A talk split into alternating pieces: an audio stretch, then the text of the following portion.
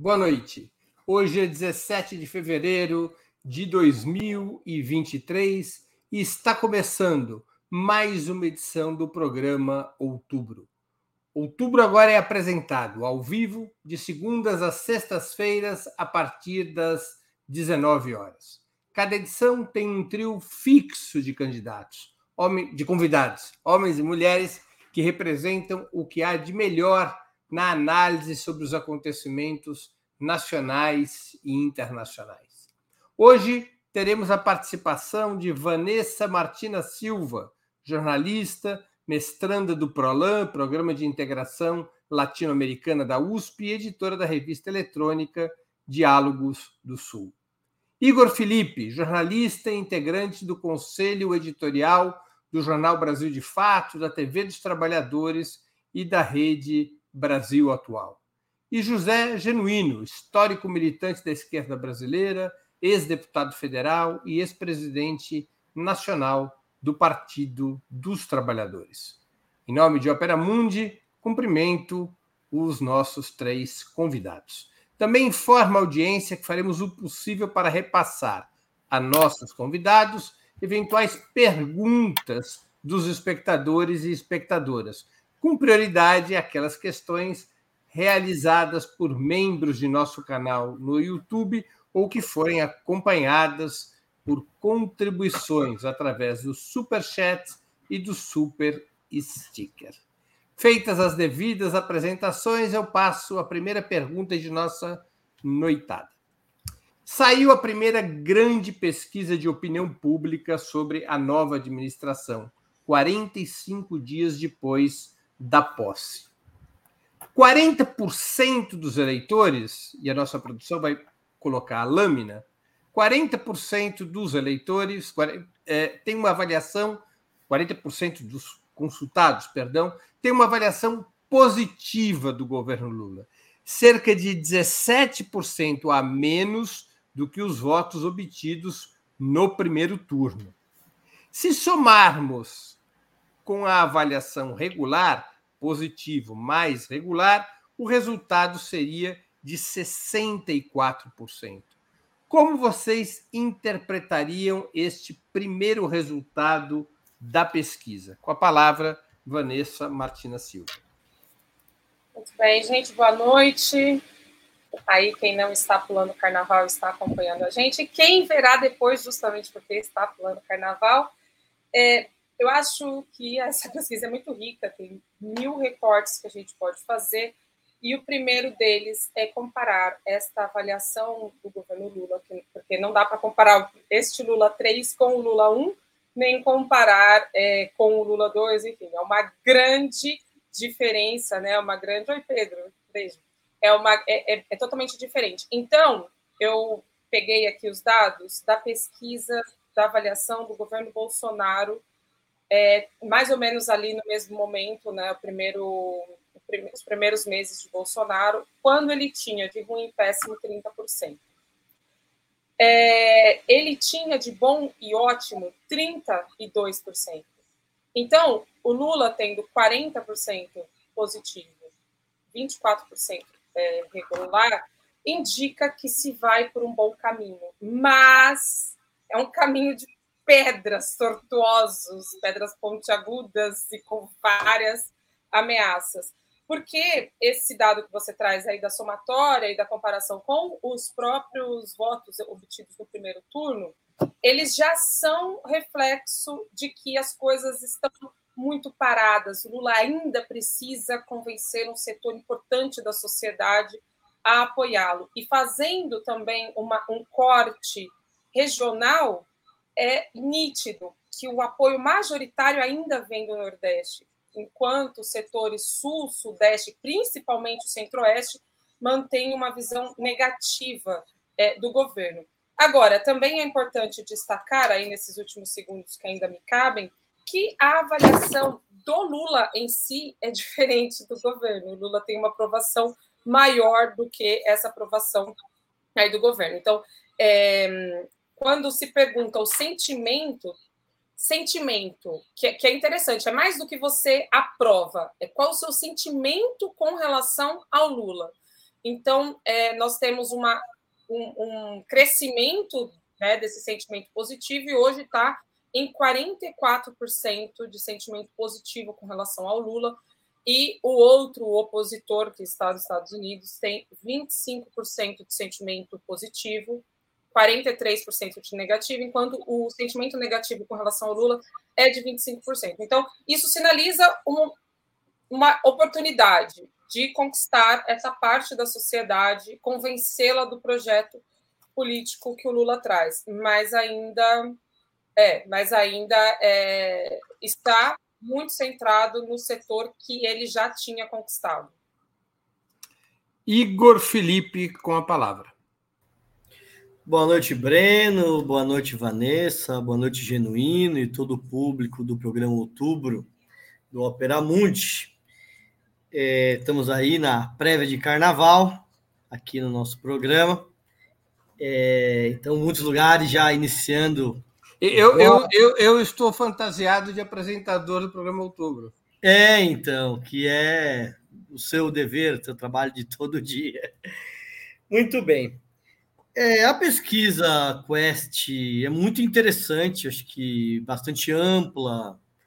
É, acho que traz, embora não traga nenhuma novidade, eu acho que traz bons elementos para a gente ir acompanhando a evolução da aprovação e da popularidade do governo. Me parece, Breno, que essa lâmina que você destacou é, do aprovação regular, eu acho que, de certa forma, expressa o que aconteceu nas eleições, né? Então, é, a esquerda, ela tem, historicamente, um apoio que vai de 35% a 40%, esse setor aí de centro, de, de, de direita, tem em torno de 30%, e tem esse setor mais bolsonarista, em torno dos, dos 20%.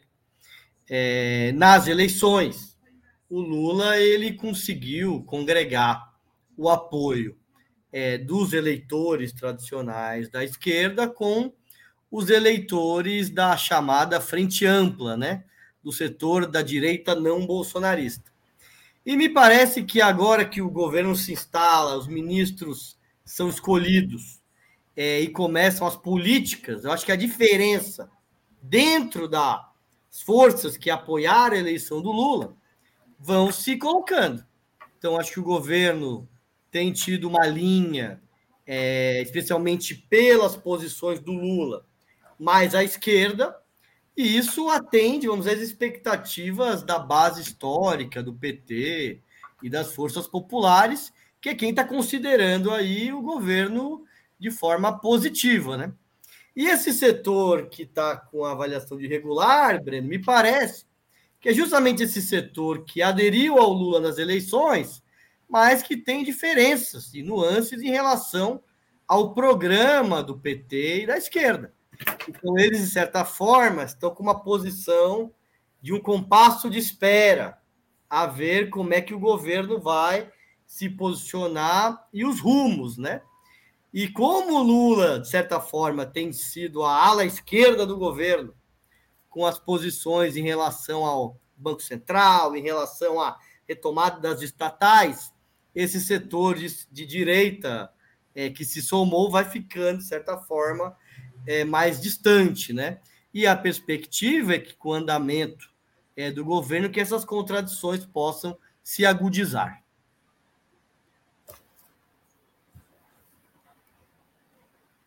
Com a palavra, José Genuíno. Olha, Breno, é muito importante a gente considerar que no quadro da conjuntura atual, da crise, dos conflitos, da polarização, das disputas, eu acho que nós vamos demorar a ter aquela situação de aprovação quase por unanimidade que nós já tivemos nos governos anteriores. Primeira observação. Segunda observação. Como nós estamos vivendo uma situação de crise, de conflito, isso vai se refletindo numa adesão mais consistente. Eu acho que é importante destacar que a adesão ao Lula reproduz a adesão da campanha, das regiões das faixas de escolaridade, das mulheres, da, da juventude, dos negros e pardos, da população mais pobre. E essa adesão, que dá em torno de 24%, tem também uma expectativa positiva no outro item da pesquisa que dá 65%, que veio com uma expectativa positiva em relação ao governo Lula.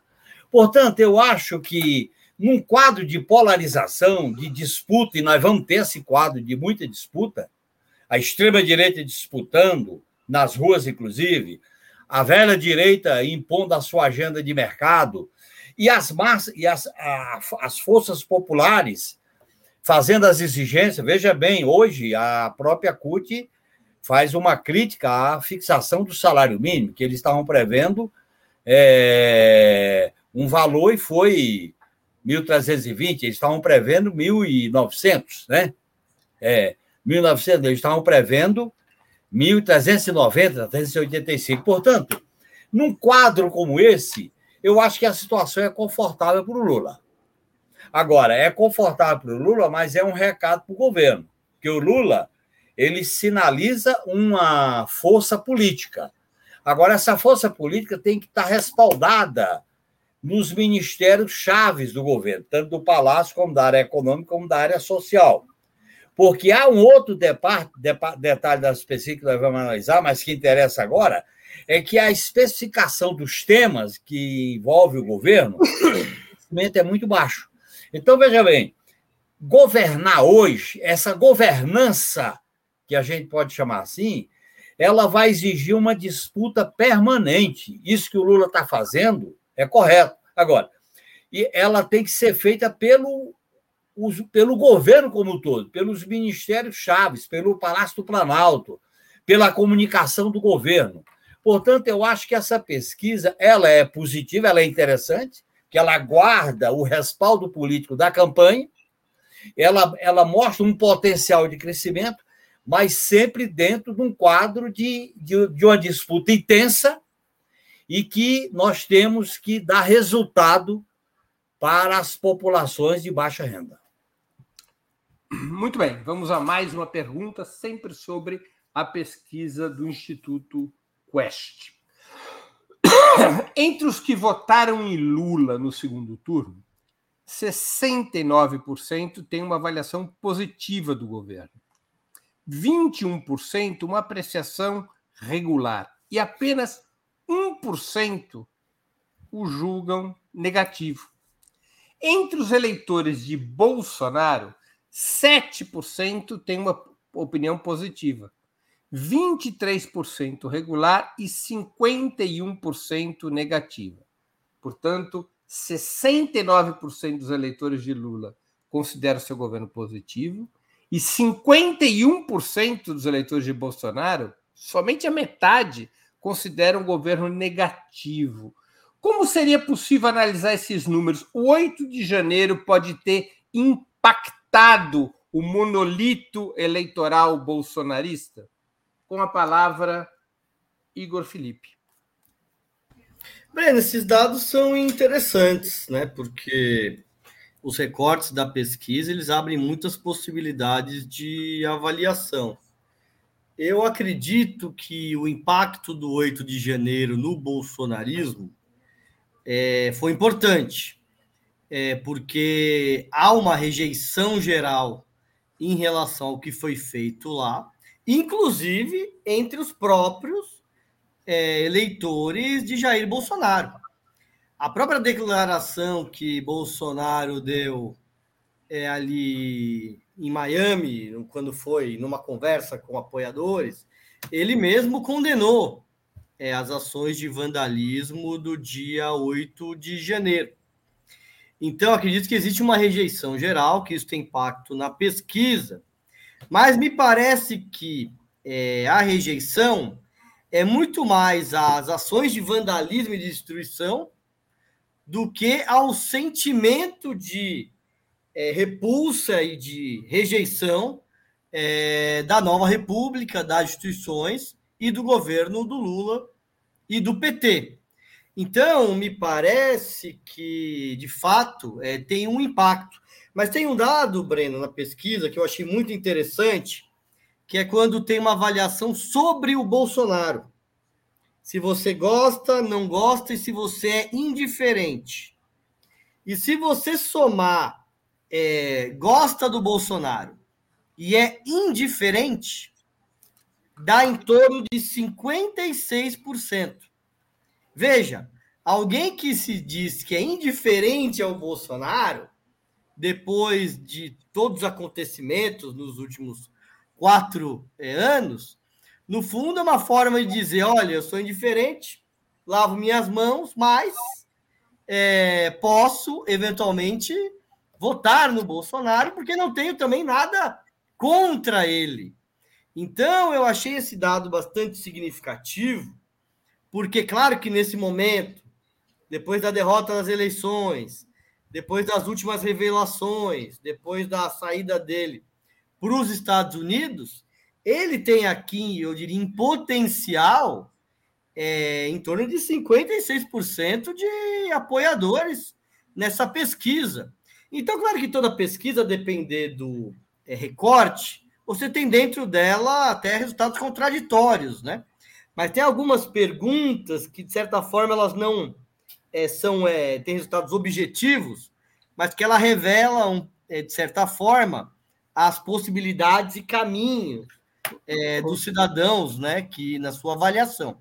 E esse resultado, ele me parece que demonstra ainda é, o potencial do Bolsonaro. E, para além disso, é, essa pesquisa ela reforça, ela demonstra é, como a polarização organiza né, é, os segmentos da sociedade. Né? Então, você tem, entre aqueles que apoiam o Lula, você tem, de certa forma, um resultado mais homogêneo, entre aqueles que apoiam o Bolsonaro, o um resultado mais homogêneo, e, de certa forma, aponta que no próximo período, pelo menos é, no curto prazo, é, as forças políticas e as disputas que se virão se darão dentro da polarização entre o Lula e o Bolsonaro. Com a palavra, José Genuíno. Olha, Igor e Breno, é interessante observar que o Lula mantém um grau de adesão firme, consistente ao eleitorado que votou nele no primeiro e segundo turno. Isso é um dado extremamente positivo. Por quê? Porque num, numa, numa eleição muito disputada e num governo disputadíssimo, vamos examinar que esse um mês e meio de governo não tem sido brincadeira. Muita intensidade, muitos fatos, fatos, vamos dizer assim, importantes. Então, nesse sentido, é um dado positivo. Quer dizer que a adesão tende a se consolidar. Isso é importante porque nós temos que ter uma base consolidada, uma base fiel. A fidelidade dessa base é fundamental. Eu acho que o 8 de janeiro pesou desfavoravelmente, porque o 8 de janeiro, como intentona golpista, ou é para ganhar, ou então é para perder no sentido do desgaste. E eles perderam com a intentona golpista e vem as consequências. Isso vai ter um efeito corrosivo a cada vez aparece. Vocês estão vendo hoje as matérias sobre o mal-estar das Forças Armadas. Se os militares que participaram da intentona vão ser julgados pela Justiça Militar ou pela Justiça Civil, pela Justiça Federal.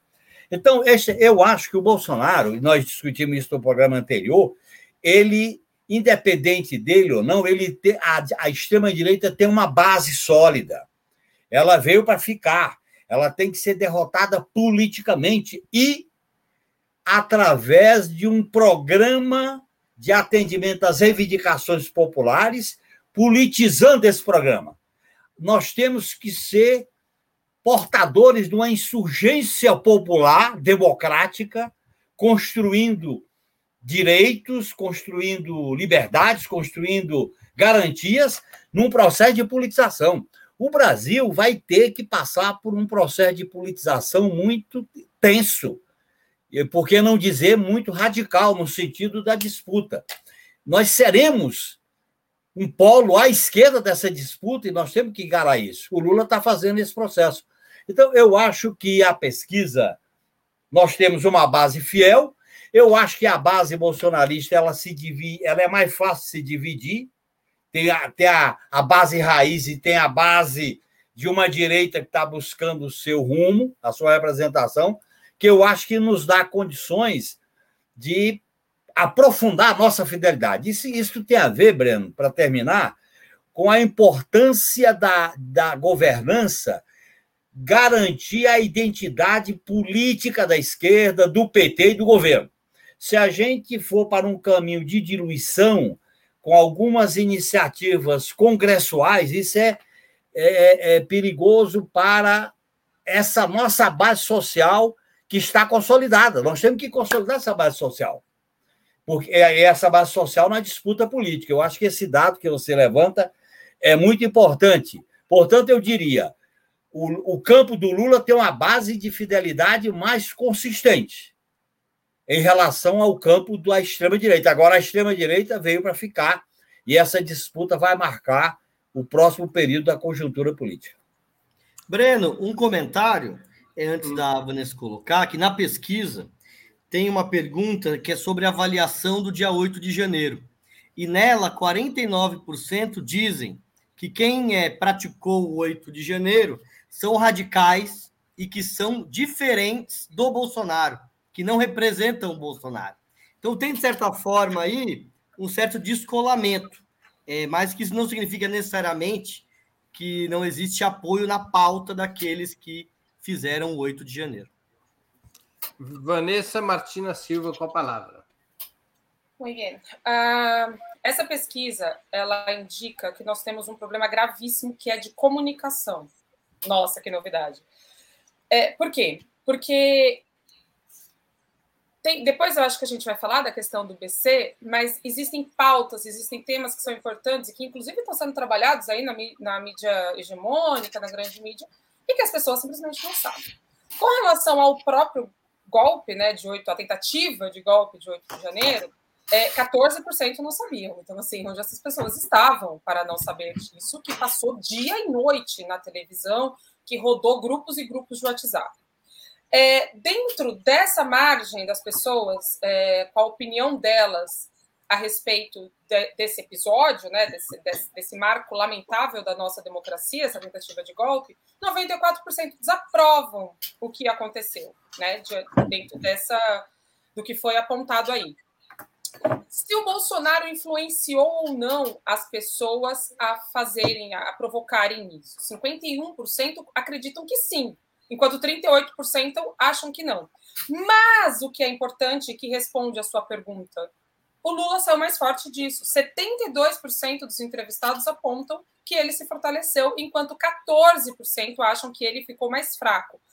Desses que acham que ele ficou mais fraco, 32% votaram no Bolsonaro. Ou seja, quando a gente consegue comunicar, quando a gente consegue chegar às pessoas, é, o resultado é positivo. Outra coisa que comprova essa, essa minha fala é o fato dos Yanomami. Então, o marco do governo, a coisa que as pessoas mais sabem do governo, é a crise Yanomami. Só que 62% não sabem nada.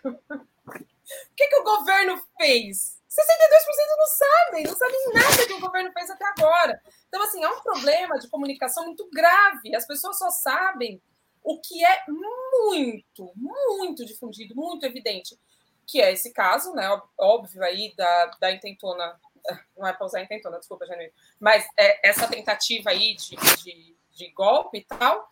É, e a questão dos Yanomamis, né? Porque realmente ficou muito, muito, muito, rodou muito. Então, a comunicação é urgente, o governo precisa comunicar. Isso, isso consolida o que eu falava no último programa, que é justamente se precisa comunicar e precisa detalhar muito o que está sendo feito. Porque quando o governo consegue fazer isso, é bem sucedido. Como é o caso, por exemplo, mesmo as pessoas não sabendo o que está tá rolando com relação ao Banco Central, a maioria esmagadora apoia o que o Lula está fazendo, apoia as críticas do Lula, mesmo sem saber o que, que é. Então, assim, precisa comunicar, comunicar mais, comunicar melhor e comunicar tudo, precisa ser tudo detalhado. Essa questão dos militares e do julgamento vai passar batido. Ninguém vai saber o que aconteceu, porque a comunicação a esse respeito está é, fraca. E para a gente conseguir fazer frente ao bolsonarismo com sua máquina de comunicação, é preciso, não é só comunicar, não é, é comunicar muito, massivamente, muito bem, em todos os lugares, porque é, para romper a bolha, você precisa de uma enxurrada, uma avalanche de informação para fazer é, contraponto ao que eles difundem. É isso. Vamos a mais uma questão. É, já foi citado por um de vocês, mas vamos detalhar. A aprovação pessoal do presidente Lula cravou em 65%, contra 29% que o desaprovam. Está aqui na tela, na, na lâmina que nós colocamos na tela. Por que vocês acham que a avaliação sobre o chefe de Estado é aparentemente superior que a da sua administração? Com a palavra, José Genuíno.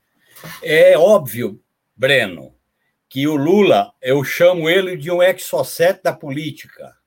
Ele é uma força e uma instituição que polariza com a história dele, com o que ele fez quando, quando governou o país e principalmente essa última fase da vida dele, da prisão, da inocência e da campanha eleitoral. Portanto, aquela discussão sobre o papel do indivíduo na história se aplica muito bem para nós marxistas ao Lula, porque ele é uma liderança, ele representa o futuro, ele representa, ele é maior do que ele próprio. Para muita gente que ele representa esse futuro. Agora isso nos transmite um recado, Breno uma, uma, uma disputa política sofisticada e radicalizada, como a gente está vivendo hoje no Brasil e no mundo, você tem que ter lideranças importantes como Lula, mas é necessário ter um colchão, ter amortecedor, ter para-brisa, ter força social organizada, força política para segurar.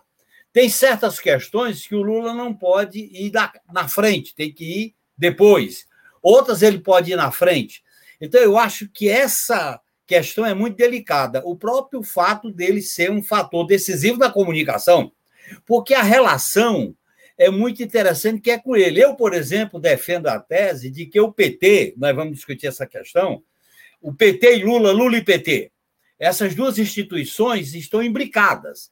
É necessário que o PT desempenhasse um papel mais formulador, mais tensionador, mais polarizador com os partidos à esquerda.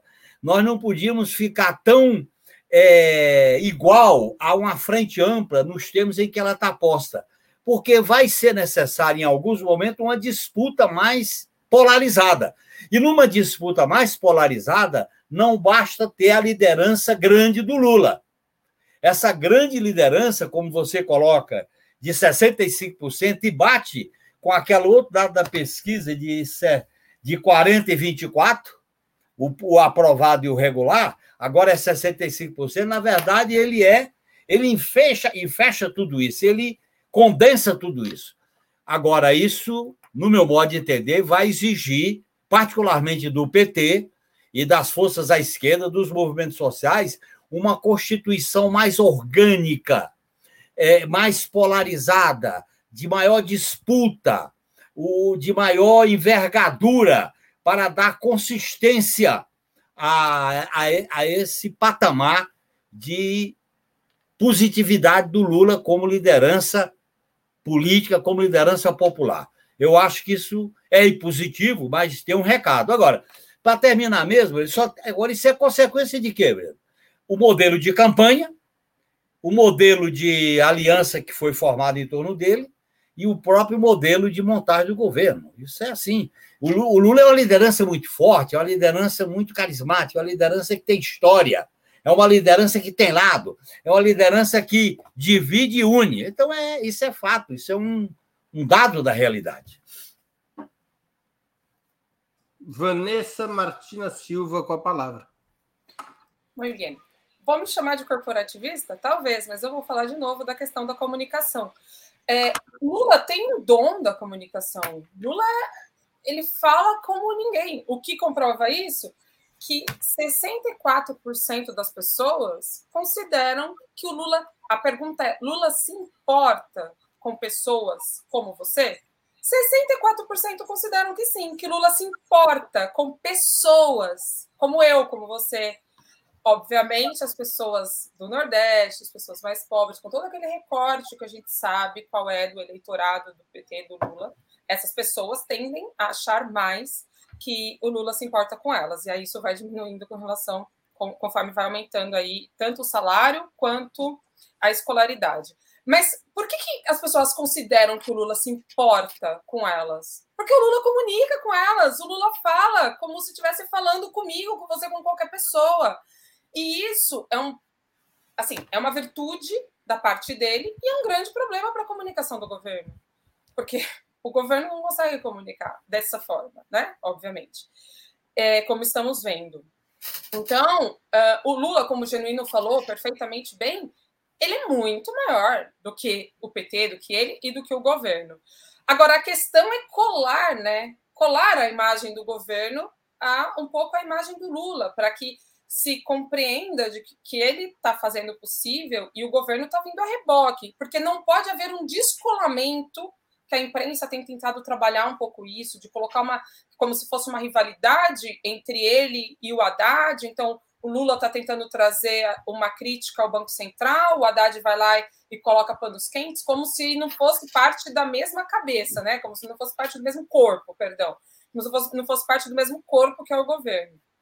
É, então, isso, isso nos indica, mais uma vez, que há um potencial aí para ser explorado porque hum, o governo vai precisar de muito apoio, apoio popular. Estamos aí ainda na suposta lua de mel, né, é, dos 100 dias, mas o governo ele, ele já tem aí feito travado disputas muito fortes e vai travar outras maiores. Então, precisa desse apoio da sociedade e tem uma margem aí, como está comprovado pela própria pesquisa. 65% apoiam o comportamento do Lula. E 44% gostam do Lula, ou seja, pessoalmente tem apreço pela figura dele. Então, existe uma, um colchão aí de, de, de crescimento, um, uma margem, mas precisa conquistar uma parte fundamental que está completamente fora em todos os dados, que é a classe média. Eu não vou dizer a classe alta, porque aí seria contra até o que o Lula está dizendo, mas a classe média está totalmente descolada e sempre num, num tom muito crítico, muito de desaprovação desse, desse governo. Com a palavra, Igor Felipe. Breno, acho que primeiro nós precisamos considerar que o Lula é a maior liderança popular da história do Brasil. Então é já parte de um patamar muito alto e ele é muito conhecido, está muito tempo na política, e eu acho que tem dois elementos que derivam disso. Primeiro, a profunda identidade, especialmente a classe trabalhadora, tem em relação ao Lula. E isso se expressa na pesquisa, quando você pega o recorte de gênero, raça e salarial, então, ou seja, os mais pobres, apoiam mais o Lula. Eu acho que, segundo, que tem um reconhecimento de grande parte da sociedade do papel do Lula, mesmo não concordando com as ideias dele. Então, se a gente até observar o tratamento que a Rede Globo tem dado ao Lula, é de extremo respeito. E acho que advém, é, inclusive, desse reconhecimento de que, se não fosse o Lula, é, não teria sido possível derrotar o Bolsonaro. Segundo, eu acho que o Lula ele tem ido nas boas também e tem tra e tratou de três pautas que eu acho que é, contribuíram para essa aprovação. Eu acho que primeiro é a pauta da democracia. E eu acho que o 8 de janeiro deu uma de bandeja para ele se colocar como o fiador da democracia brasileira especialmente naquela imagem na qual ele está com os ministros, os governadores, os ministros do STF atravessando a Praça dos Três Poderes e indo é, é, visitar o Supremo. Então, Isso é algo muito forte, que tem um impacto grande nesses setores médios que não são é, de esquerda, mas que defendem a democracia. O segundo, eu acho que é a simbologia da visita do Lula aos povos Yanomamis em Roraima. Então, é a pesquisa mesmo aponta que esse foi o principal feito do governo nessa sua primeira fase e que demonstra uma generosidade, né? Ainda mais em contraste com o presidente anterior, que era cruel, né? E que tinha manifestações é, em relação aos indígenas de ódio, de raiva, né? E que é responsável por essa situação não só dos Yanomamis, mas do conjunto dos povos indígenas. E o terceiro, que é a pauta da economia. Então é o Lula, ele não só tem essa identidade com a, a classe trabalhadora, mas ele é o grande porta-voz da pauta, vamos dizer, econômica de resolução dos problemas é, dos mais pobres e dos trabalhadores. Então, esse embate é, em relação ao tema dos juros, que de fato a pesquisa demonstra que o nível de conhecimento é baixo, mas demonstra ali o Lula tendo coragem, inclusive, de enfrentar é, interesses do sistema financeiro é, para defender os interesses dos trabalhadores, o crescimento da economia, a geração de empregos. Então, ele, com esses quatro elementos, conseguiu é, ter esse nível de aprovação. E, além disso, Breno, é, o, se a gente for observar o governo Lula e seus mais de 30 ministérios, ele é invadido de contradições. Então, quem é mais de esquerda é, gosta de mais um ministro, gosta menos de outro ministro. Quem é mais da direita não bolsonarista gosta mais de um ministro, gosta menos de outro ministro. É, então, é isso é invade de contradições, mas o conjunto reconhece que o Lula é a grande figura nesse processo de reconstrução é, nacional. Muito bem, vamos passar aqui a mais uma questão. Quando a pergunta é se o governo Lula se importa com pessoas como você, 71% de quem ganha até dois salários mínimos diz sim.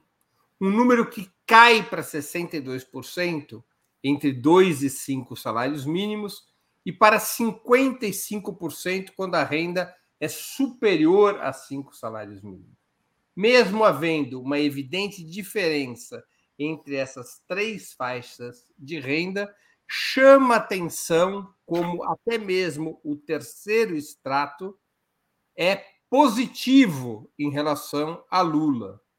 O que, que indicariam esses números? O governo Lula, o governo Lula estaria limitado a, a ter o apoio dos mais pobres ou poderia crescer junto aos trabalhadores de renda média, entre dois e cinco salários mínimos e até acima de cinco salários mínimos. Com a palavra, Vanessa Martina Silva.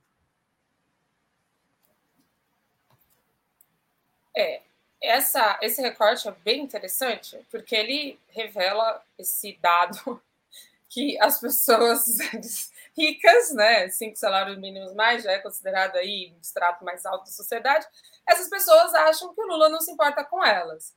Bom, é, tem uma outra, um outro questionamento que é sobre qual é Perdão, Vanessa, elas se importam menos do que os mais pobres acham. Isso. O que chama a atenção é que mais da metade acha que o Lula se importa com elas. É, é, é o que eu estou colocando é isso, que há um desnível, né? As pessoas mais pobres, até dois salários mínimos, veja, de 71% cai para 55%. Então, é, tem essa, essa percepção de que as pessoas mais ricas, apesar de acharem que Lula se importa, né? Mas diminui esse sentimento.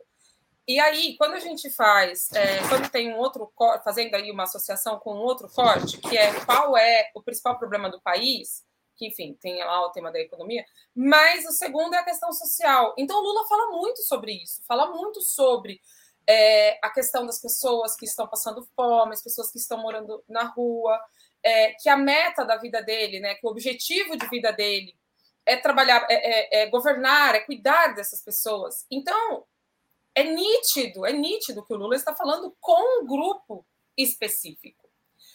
Outra coisa é, por exemplo, quando trata do tema do imposto de renda, quando diz que precisa taxar os mais ricos. Então, eu não sei o quanto é possível compreender que o Lula se importa com os mais ricos, no sentido que vai cuidar deles, que vai tratá-los bem, né? Porque é, o país, ao longo aí de 522, 23 anos, o país tem cuidado muito bem das suas pessoas ricas, né? Tem, tem, eles têm tido uma vida maravilhosa. Agora, as pessoas pobres, as pessoas. É, e o recorte é sempre, em todas as pesquisas, o recorte é o mesmo. São pessoas mais pobres, de dois salários mínimos, negras ou pardas, mulheres é, e com escolaridade mais baixa. Esse é o perfil em qualquer, em qualquer pergunta, as perguntas, o perfil mais favorável ao Lula vai ser esse corte, em todas. Isso indica o quê? São as pessoas que foram marginalizadas, vulnerabilizadas ao longo de 523 anos. Então, que o Lula esteja preocupado com elas e elas sintam isso, elas saibam disso, é fundamental. Agora, ah, tem possibilidade de crescer para esse público, o público de extrato mais alto? E, e eu acho que esse público, enfim, a questão é a classe média, porque a classe média precisa de uma, de uma política econômica, e só por uma política econômica é que ela vai se somar à barca deste governo.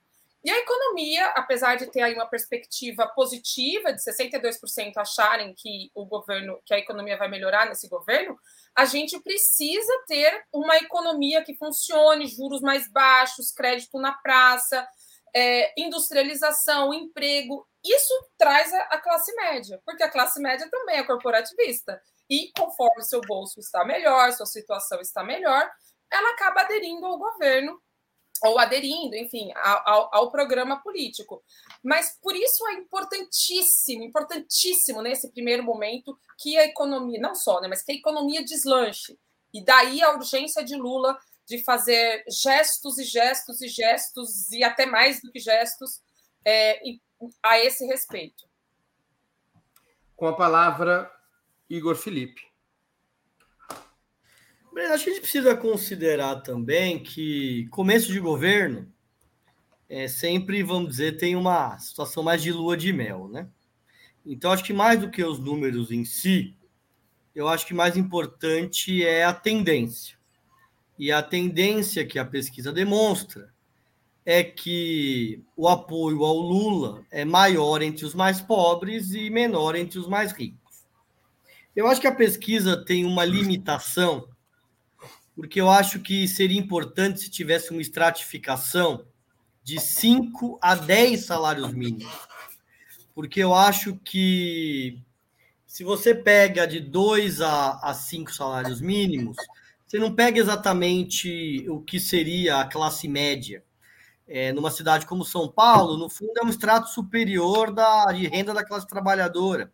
Enquanto, eventualmente, no Nordeste, que tem uma renda menor, pode ser já considerado uma classe média. Então, acho que esses recortes ele faz falta para a gente conseguir aferir melhor, especialmente qual é a aprovação é, ou não, ou desaprovação do Lula entre os mais ricos.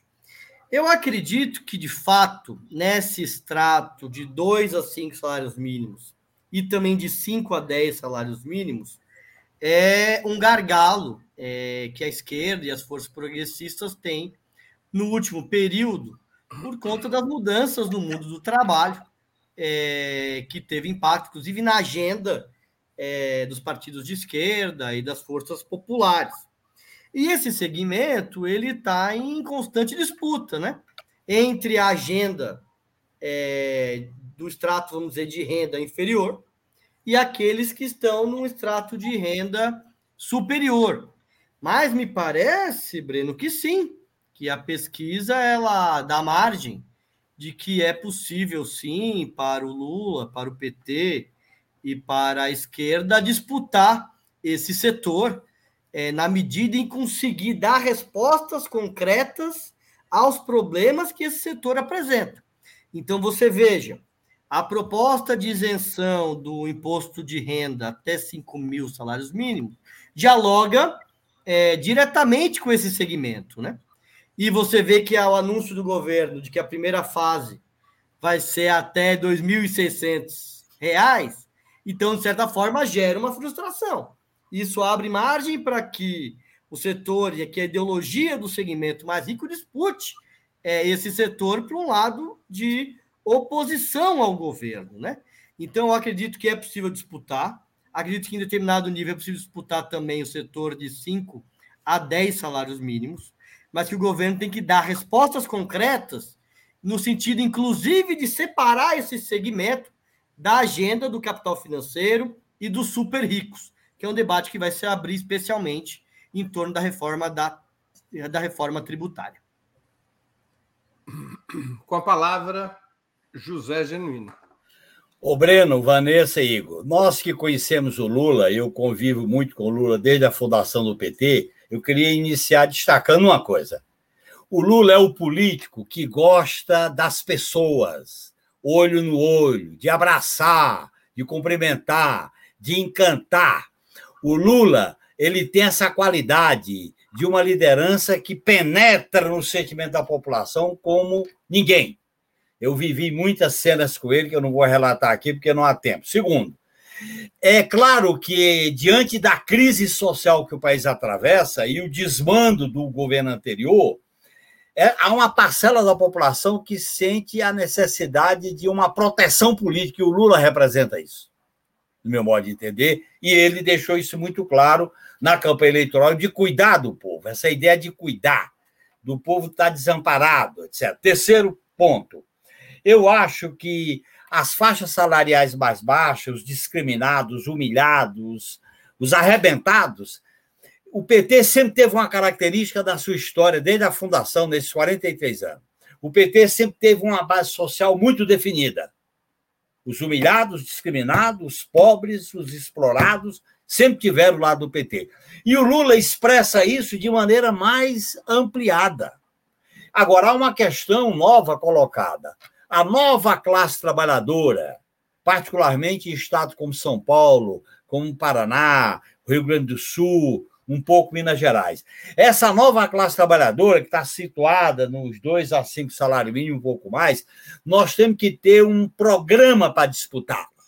Disputar no sentido da, dos direitos, do futuro, da, do sonho, da utopia. Não é propriamente a, a, o discurso para essa classe, essa nova classe trabalhadora, nós temos que fazer o discurso dos direitos, o, discurso da emancipação, o discurso do sistema de saúde, do sistema de educação, de a, da questão do imposto de renda, o, a, a disputa do acesso a, a, ao conhecimento. Eu acho que nós precisamos dialogar mais de como incorporar essa parcela da população, da classe trabalhadora, num projeto popular, num projeto democrático, num projeto anticapitalista, porque ele, eles ficam iludidos com hora de ser empreendedor, hora de ser individualista, hora de ser é, de, se, de cresce pela sua competência, e nós temos que fazer essa disputa.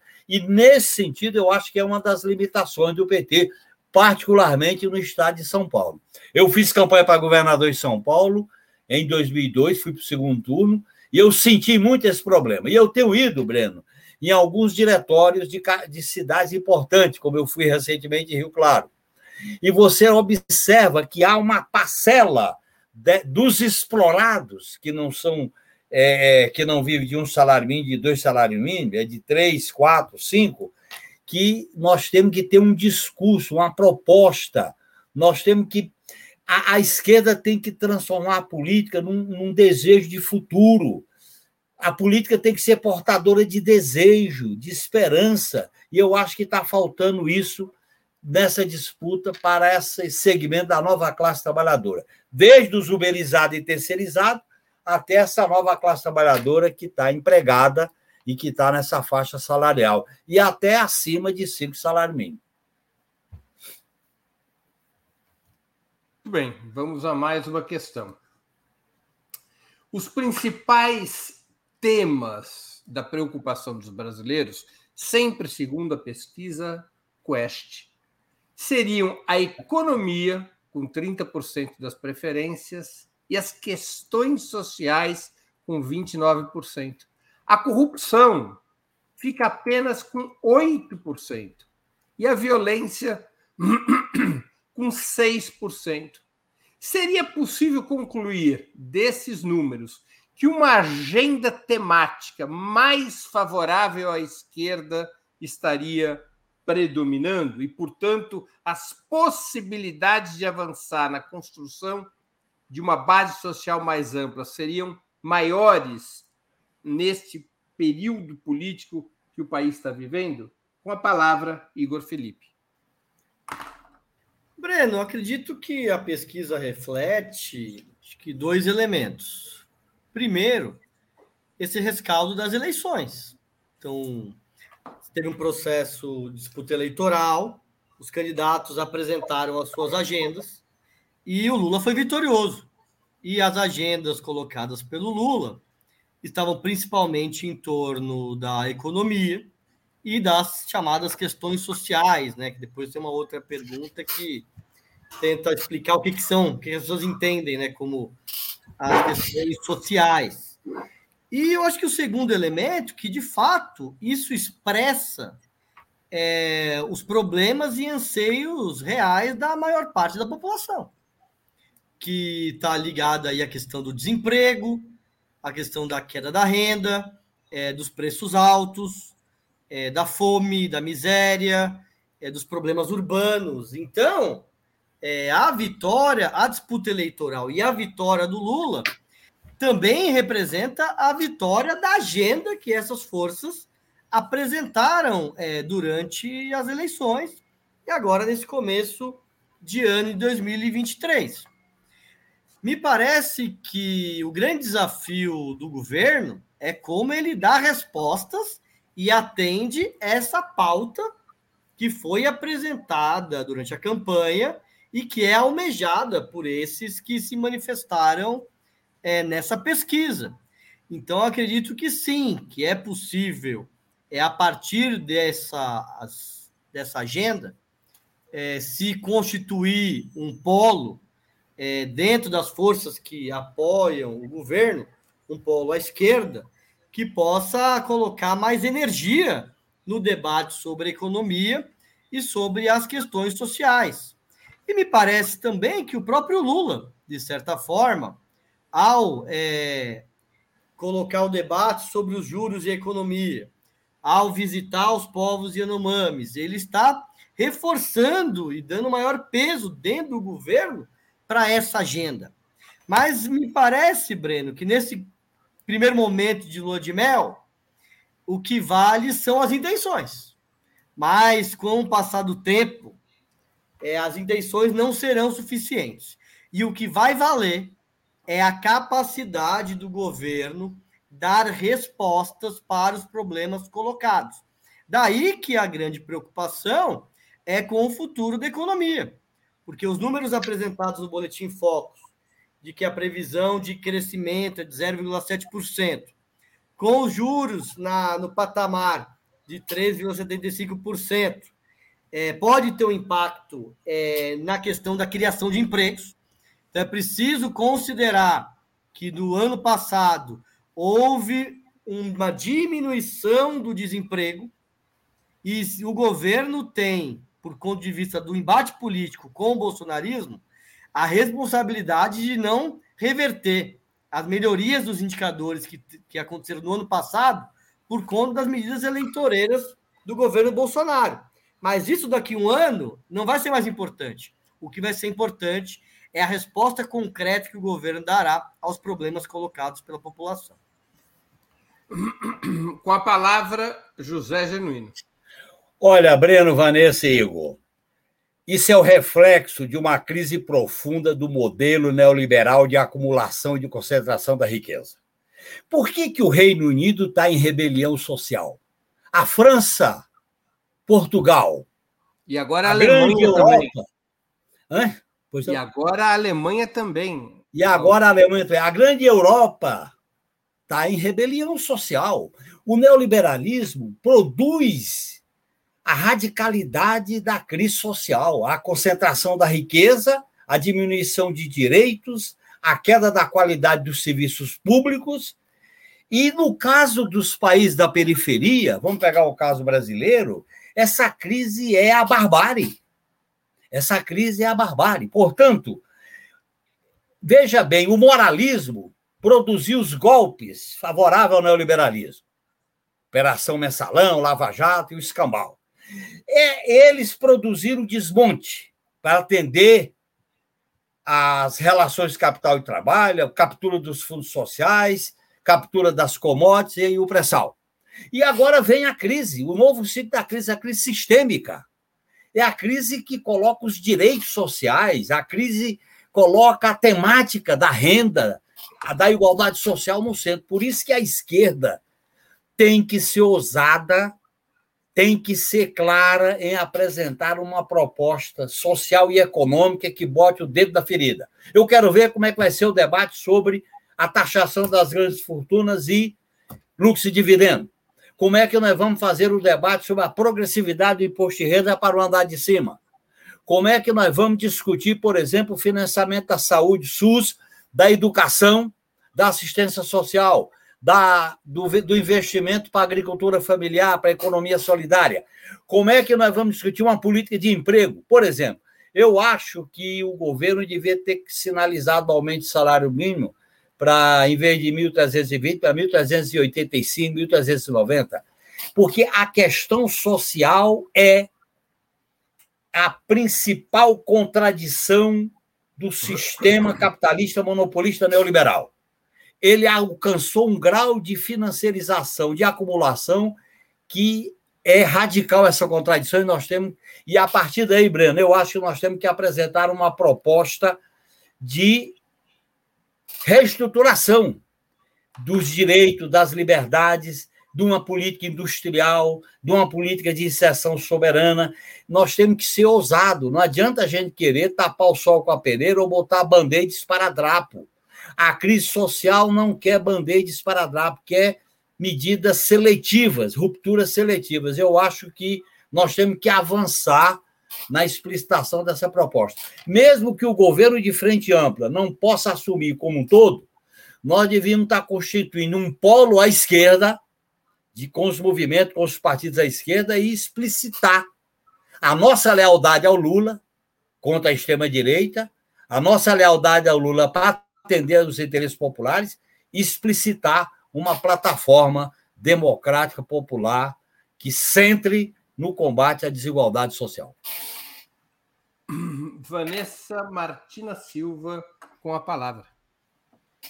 Não, ouviu, ouviu o Genuíno falar é música para os ouvidos. Devia doar meu tempo para ele continuar falando, porque é isso, a gente precisa de uma ruptura, a gente precisa de um processo Outro, o capitalismo já demonstrou que ele não tem nenhuma resposta para as minorias. Ao contrário, ele se ele se organiza, ele se realiza sobre a exploração das minorias, sobre a, a, exploração de mulheres, de pessoas negras, indígenas, ciganas, etc.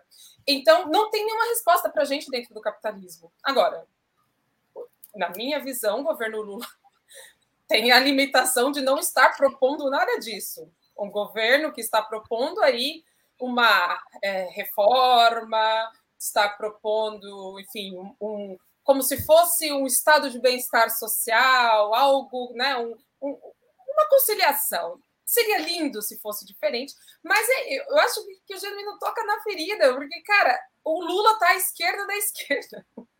Como é possível que um presidente da República esteja pautando temas mais avançados que os movimentos sociais? É uma loucura que a gente está vivendo. É o Lula que pauta o tema do Banco Central, não é a CUT, não é a PUSP, não é, sei lá, nenhuma, nenhum movimento desse. Não tem nenhum protesto. Bom, para dizer que não tem protesto, eu quero fazer aqui uma ressalva: um movimento maravilhoso que foi feito pela Associação Nacional dos Pós-Graduandos, a NPG, que estava em Brasília fazendo pressão junto ao Ministério é, da Ciência e Tecnologia para aprovação do aumento das bolsas para o mestrado e doutorado. Importantíssimo, fundamental. Agora, dentro desse marco capitalista no qual nós infelizmente vivemos, eu vou é, responder a pergunta do Breno sobre se a pauta está mais favorável ao governo Lula, dizendo que não. Por quê? A, a gente tinha uma grande, uma grande preocupação com relação à saúde e pandemia, que diminuiu bastante por motivos meio óbvios. Parece que a pandemia deu uma baixada, então está todo mundo meio tranquilo com isso. O que é preocupante também, porque o SUS continua desmontado. O tema da economia também baixou a preocupação das pessoas, que já chegou a um patamar aí de 51% e agora está em 30%. E qual que é aí o problema que eu vejo neste gráfico? É que a violência, é, a preocupação com a violência, ela está no seu segundo maior patamar. E a violência é uma pauta da direita.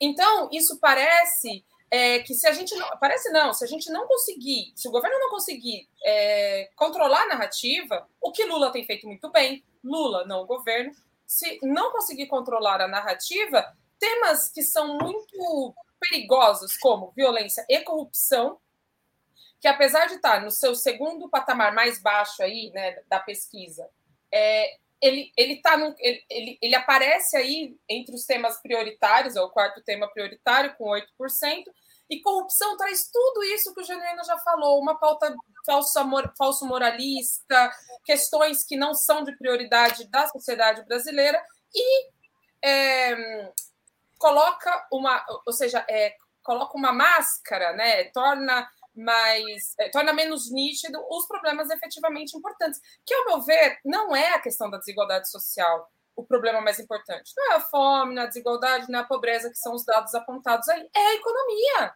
Se a gente não voltar a ter emprego, a ter industrialização no país, se a gente não investir é, na, educa na educação e na produção de empregos, é, de empregos. Um, de um patamar né, de salarial razoável, defesa do salário do trabalhador, que alguém pontuou aí o desmonte da CLT, algum, algum, algum leitor colocou no chat, o desmonte da CLT, o empobrecimento da população, é, a pejotização de todo mundo com a uberização. Então, tudo isso são os fatores essenciais. Não adianta querer discutir a pobreza como se fosse algo abstrato. Ô, Vanessa, é. ô, Vanessa só uma partezinha. Claro. Vanessa, a esquerda tem que abordar a economia a partir do enfrentamento da crise social. Mas precisa ser claro na economia, precisa ir de frente para a economia e não discutir sexo dos anjos.